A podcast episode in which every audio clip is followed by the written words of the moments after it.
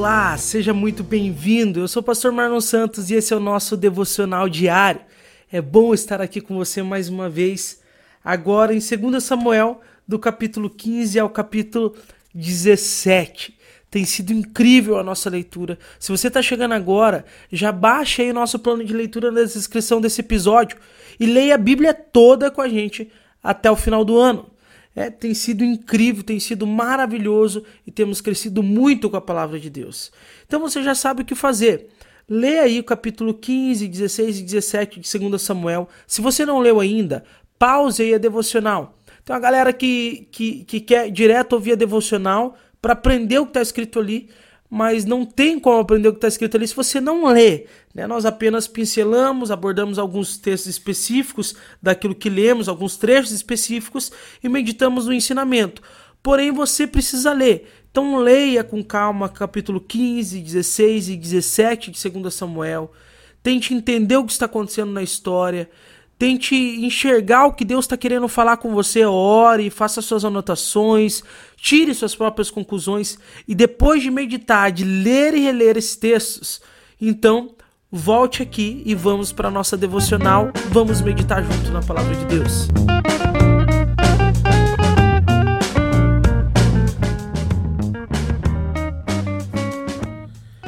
Absalão então ele ele começa a se rebelar contra Davi, foi aceito novamente, vimos os capítulos passados. Porém, Absalão agora ele quer tomar o trono de Davi. Então ele para e, e para você entender, as cidades elas, elas eram muradas e elas tinham apenas a porta de entrada na cidade. Caso acontecesse alguma batalha e etc., fechavam-se os portões. Pela noite, fechavam os portões da cidade para que não houvesse invasões para que protegesse a cidade. Então, havia apenas uma porta de entrada onde os povos chegavam ali para ir até o rei para que o rei julgasse a sua causa. Mas Absalão ele vai na entrada e quando o povo chega ali, Absalão diz o seguinte: ó, o rei não vai poder atender vocês. Quem dera eu pudesse ser o rei, eu ia atender vocês tranquilamente, né? E ali Absalão então ele começa a ganhar o povo. O povo começa a gostar de Absalão e não de Davi. Então o povo agora começa a ser é, ludibriado e ludibriado por, por Absalão, né? Então o povo começa agora a ser. Então o povo começa agora a ser enganado, conquistado por Absalão. Né? Então é, da, é, Absalão ele, ele maquina um plano ali que você leu ele consegue com que Aitofel, por exemplo, um conselheiro do rei, os outros povos e todas as outras tribos, a, o povo de Israel, é, acabem ficando do lado dele boa parte do povo, né? E Davi, ele não vê outra solução senão deixar a cidade. E por que Davi deixa a cidade? Você vê no versículo de número 14 do capítulo 15, que Davi deixa a cidade, porque se ele invade a cidade, ele ia matar todos os moradores da cidade de Davi. Então, para poupar o povo, Davi decide sair com toda a sua família, os seus, o seu exército, é, os seus servos. Eles de, ele deixa apenas as concubinas para cuidar do palácio do rei, mas ele sai com todo mundo. É, e, e é muito triste esse episódio porque você vê Davi sai chorando. A Bíblia diz que Davi ia chorando, o povo ia chorando, Davi ia descalço, com a cabeça coberta, chorando por ter que deixar a sua terra, por ter que deixar a sua casa, por terem que deixar, mesmo não tendo é, é, feito nada de errado para isso, né, deixar ali o seu, uh, o seu povo, né? Então é, Davi sai e, e, diante disso eu quero destacar primeiro aqui Itai, né? Itai é a, Davi ele está indo e ele vai para Itai, o comandante ali de, de um exército, né? De um, de um batalhão ali do povo de Gate e e Davi fala para ele ficar, né? Fala, ó, fica porque você não nem do povo é. Você é estrangeiro, fica na cidade, fique em paz, né? E esse homem ele olha para Davi e diz o seguinte: Não importa o que aconteça com o rei, eu irei para onde o meu senhor for. o, é, seja para viver ou para morrer. Olha que lindo, meu irmão. Esse homem olha para Davi e diz: Se o senhor morrer, eu morro junto. É? E ele vai junto. E muitos acompanharam Davi, muitos, muitos mesmo, meus irmãos. Acompanharam Davi mesmo chorando em voz alta, versículo 23 do capítulo 15 vai dizer. É? E, e a arca da aliança está indo junto.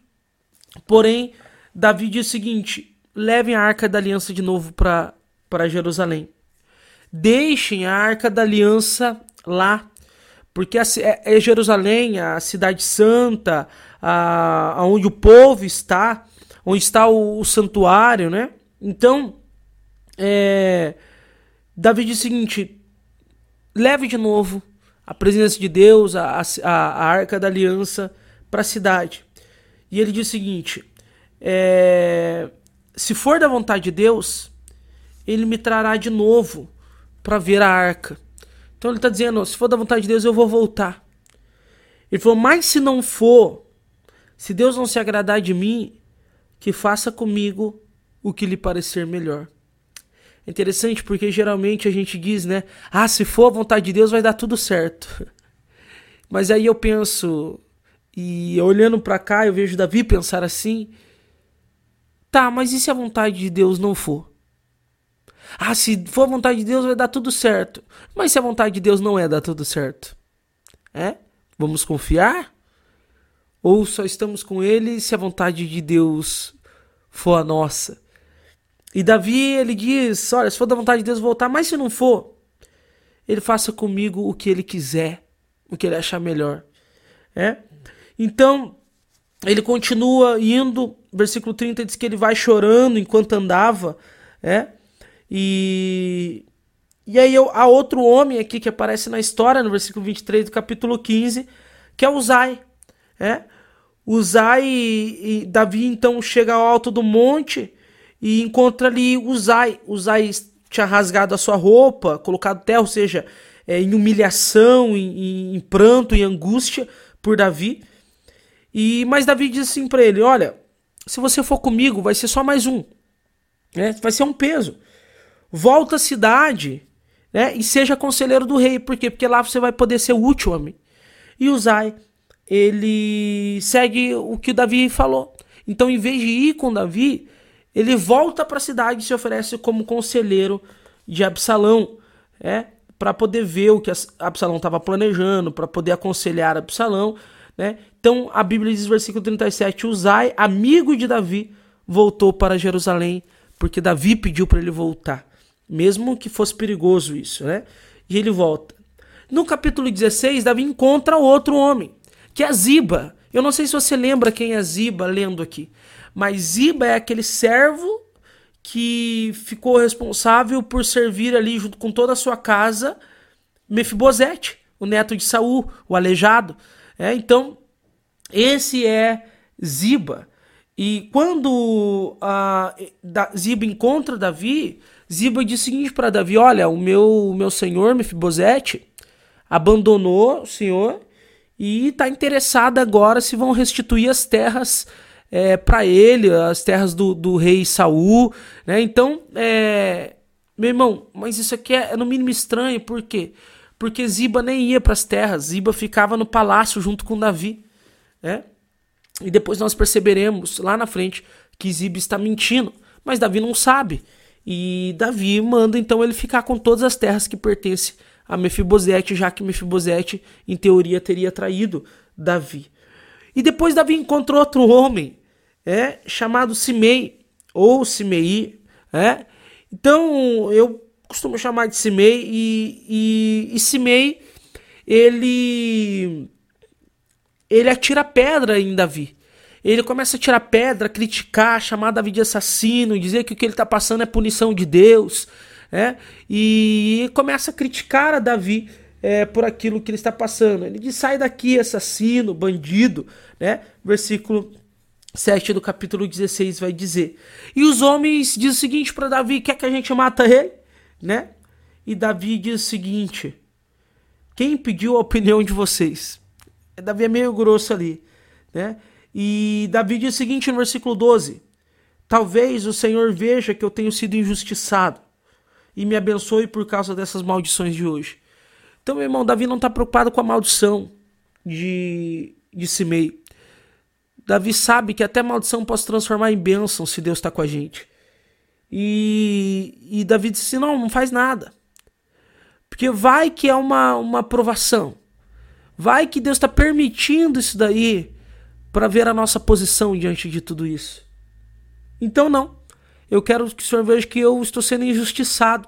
Não quero agir com a minha própria mão. E nós já vemos que esse é o perfil de Davi. A gente já viu que Davi faz isso outras vezes, né? Em vez de revidar como era com Saul, não. Davi deixa a injustiça acontecer porque assim ele tem o favor de Deus. Porque se ele agir com a própria mão, Deus não precisa agir por ele. Então, olha, olha como é que Davi ele tem um coração sensível a isso, meu irmão. Então, Davi tom, toma essa decisão. E o texto diz que eles estão exaustos, né? E, e aí nós vemos aqui no capítulo 16, né? Aitofel aconselhando Absalão. Você viu ali os, os detalhes, aconselha Absalão a ter relações com as concubinas do rei. E isso era uma afronta, era uma vergonha. Né? Lá atrás, eu não sei se você lembra, que Esbozete, que era o filho de Saul, ele acusa o, o, o, o chefe ali do seu, do seu exército é, de ter feito isso, de ter, ter tido relações com as concubinas de Saul. Isso era uma afronta, era uma vergonha para o rei. É, porque as suas concubinas eram serva da, suas, da sua casa, os reis ainda tinham relações com as concubinas também. É, então a, as concubinas eram servas de suas mulheres. Então era uma vergonha é, para um rei que tivessem relações com as suas concubinas. Né? Então, é, Eitofel dá esse, esse conselho muito, muito terrível para Absalão. Né? E o capítulo 17, o último capítulo que lemos, é, você vai ver lá né, o, o conselho de, de Uzai. Uzai também é, intervém ali para poupar Davi, manda recado para Davi, que era o que Davi tinha programado, Davi tinha planejado, você leu. Né? e usar então é útil ali para Davi e acaba sendo muito útil mesmo para poupar a, Davi e todo o povo.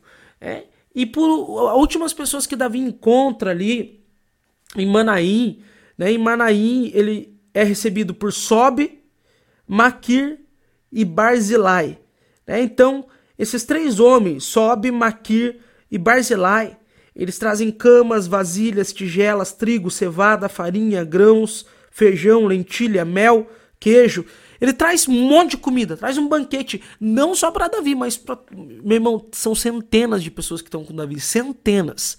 Eles trazem para todas elas. Eles servem eles.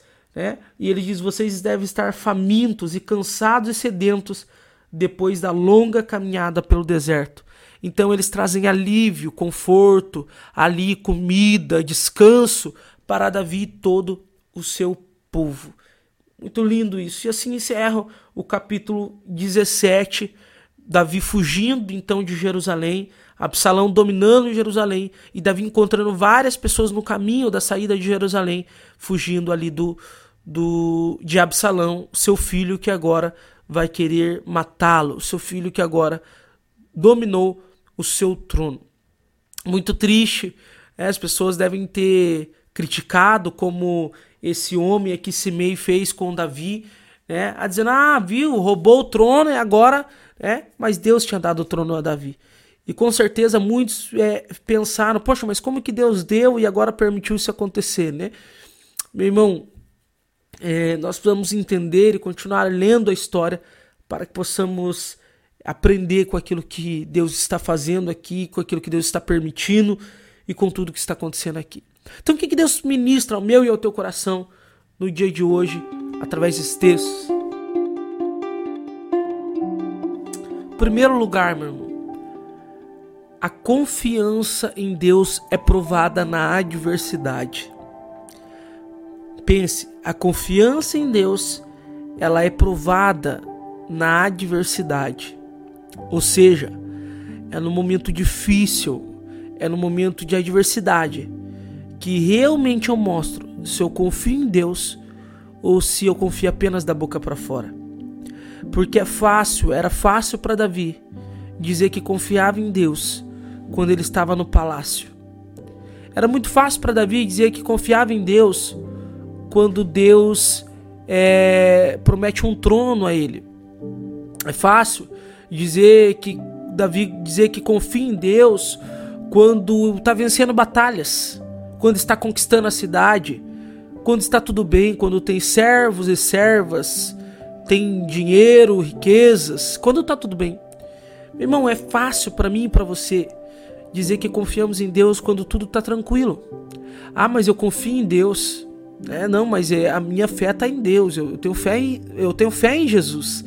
É, é fácil, mas é no momento de adversidade que a nossa postura mostra se confiamos de fato em Deus ou não. E muitos, no momento da adversidade, revelam que não têm fé mesmo. Muitos, meu, muitos e muitos. E Davi, no meio da adversidade, ele mostra essa confiança em Deus. E a fé não é crer que tudo vai ficar bem. Fé em Deus não é crer que tudo vai dar certo. Fé em Jesus, meu irmão, é crer que mesmo que tudo não dê certo, Ele está no controle de tudo. Fé em Deus é crer que mesmo que tudo desabe, Ele é o nosso sustento. Fé em Deus é crer que se tudo for bem, Deus está comigo. Mas se não for, Ele também está comigo. Meu irmão, Davi, ele diz o seguinte: Mas se o Senhor não se agradar de mim, que Deus faça o que Ele quiser. Isso é fé em Deus. É fé que Deus ele sabe, a, a vontade dele é boa, perfeita e agradável e ele sabe o que faz. Meu irmão, fé em Deus não é pensamento positivo. As pessoas acham que fé em Deus é pensamento positivo. Não. Fé em Deus não é crer que tudo dará certo, mas é crer que mesmo se não der certo, Ele está no controle de tudo. Isso é confiança. Confiança, meu irmão, em Deus não é o pensamento positivo de dizer, ah, não, tudo vai dar certo. Não, confiança é dizer, Senhor, eu confio. Esteja bom ou não, tudo dê certo ou tudo dê errado. Eu confio que tu está no controle de tudo e a minha vida está nas tuas mãos. Se o Senhor se desagradou de mim, faça o que o Senhor quiser, porque a tua vontade é boa, perfeita e agradável. Isso é fé. Isso é confiança. Confiar não é crer que tudo vai dar certo. Confiar é crer que Ele está no controle, ainda que a figueira não floresça, ainda que a videira não dê fruto, ainda que tudo desabe, Ele é o meu bom pastor, Ele é o meu sustento. Isso é confiança. E Davi está chorando, descalço, tendo a sua terra saqueada, tendo a, a sua casa saqueada. E Davi está dizendo que o Senhor faça o que Ele quiser. Se Ele quiser restaurar a minha sorte, se Ele quiser restaurar a minha vida, que assim seja. Se Ele não quiser, que assim seja, porque Davi confia no Senhor. Isso é um coração é, segundo o coração de Deus, um homem segundo o coração de Deus. Amém? Em segundo lugar, meu irmão, que tipo de pessoa somos quando alguém está passando por luta? Que tipo de amigos somos quando alguém está passando por dificuldade? Eu não vou me deter muito a cada um, você terá que assistir as futuras pregações aí no YouTube da MW Mamborê para pensar mais profundo, mas eu gosto, queria passar por cima porque é muito interessante. A Bíblia, nada na Bíblia está à toa, meu irmão, nada.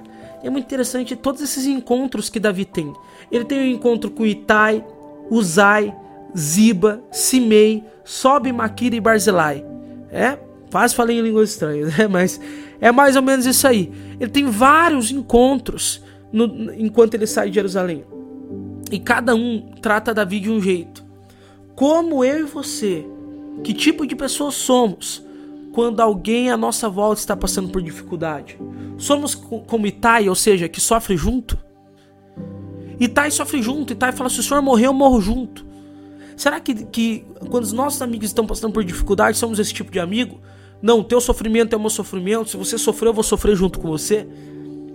Será que somos como o Zai?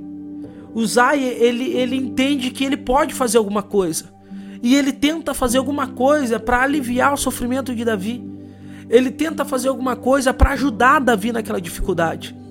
Será que somos como Itai, que sofre junto? Ou como Uzai, que tenta fazer alguma coisa para ajudar? Ou será que somos como Ziba? Quem é Ziba? Ziba tenta se aproveitar da situação. Ziba, ele tenta pegar um pouquinho daquilo que vai sobrar. Será que somos é, como Ziba, tentando tirar algum proveito quando os nossos amigos estão passando por dificuldade? Tirar algum proveito daquela situação? Meu irmão, que não sejamos como Ziba. Será que somos como Simei, aquele que ataca pedras? Nosso amigo está passando por dificuldade, nosso amigo está passando por uma, uma, uma tempestade e nós estamos criticando, e nós estamos jogando pedra. Assim como os amigos de Jó, né? Os amigos de Jó vão encontrar Jó no momento de dificuldade e começam a: Ah, será que você não está em pecado, Jó? Será que nós somos aqueles que atiram pedras, que criticam? no momento de dificuldade. E esse momento de dificuldade eu não digo só o momento de ah, que os nossos amigos estão sofrendo, mas momentos em que os nossos amigos erraram mesmo e estão pagando a consequência dos seus erros. Será que nós somos aqueles amigos que ficam apontando, acusando?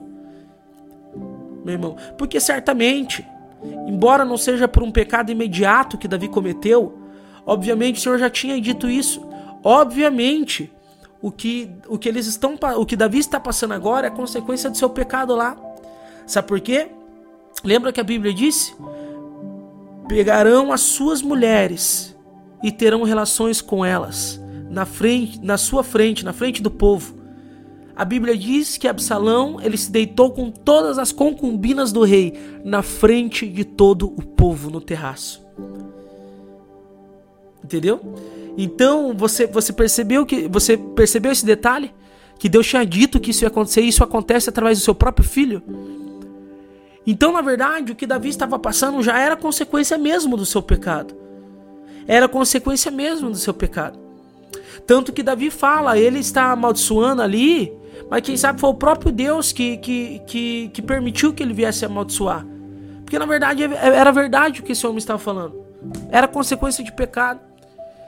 Irmão, mas será que somos esses que vão ficar atacando pedra? Davi ele já estava sofrendo, já estava vendo a consequência do seu pecado. Ele não precisava que ninguém atacasse mais pedra. Ele já estava vendo, ele sabia que aquilo ali era uma, um, algo permitido por Deus. Tanto é que ele diz: Mas se o Senhor se desagradou de mim, que ele faça o que ele quiser. É? Ele aceita a consequência do seu pecado. Meu irmão, nós não precisamos ser Simei, porque quando a pessoa erra e paga a consequência do seu pecado, ela, ela já está sofrendo o que ela tinha que sofrer. Ou será que somos como Sobe, Maquiri e Barzilai? Quem é Sobe, Maquiri e Barzilai? Eles gastam o que eles têm para suprir a necessidade, para matar a sede, para aliviar a angústia de Davi e de sua família e de todo o seu povo que está ali com ele. Meu irmão, esses homens, eles enxergam o cansaço e a sede e eles suprem a esse cansaço e essa sede desse povo. Será que somos aqueles que serve e traz alívio para aqueles que estão passando dificuldade? Que serve e traz alívio àquele que já está sofrendo muito por consequência das suas próprias atitudes? Que tipo de amigos somos? E eu quero resumir: o fiel que sofre junto, o que tenta ajudar, ou o que se aproveita, o que critica e joga pedra por causa do erro dos nossos amigos, ou aquele que serve e traz alívio para a dor do nosso amigo, do nosso próximo. Que eu e você possamos pensar nisso. Ah, mas merece, independente se merece, meu irmão. Aqueles, aquele que está sendo humilhado, não precisa que a gente relembre os seus pecados. Que eu e você sejamos aqueles que sofrem juntos, que ajudam, que trazem alívio para aqueles que estão à nossa volta. Amém? E que possamos, em nome de Jesus, confiar em Deus e no meio da adversidade mostrar que somos daqueles que confiam e não daqueles que se viram, é, daqueles que murmuram. Amém? Que você possa orar nesse sentido, que você possa refletir nisso, orar, pedindo a Deus, Senhor, eu quero confiar em Ti mesmo no meio da adversidade. Na verdade, é no meio, no meio da adversidade que eu quero mostrar que eu confio em Ti. E eu quero ser um amigo que traz alívio, cura, restauração, que chora junto, que sofre junto, que ajuda. E me livra de ser aquele que murmura, que critica, que joga pedra e que se aproveita. Até amanhã, meu irmão. Até o próximo capítulo. Até a nossa próxima devocional.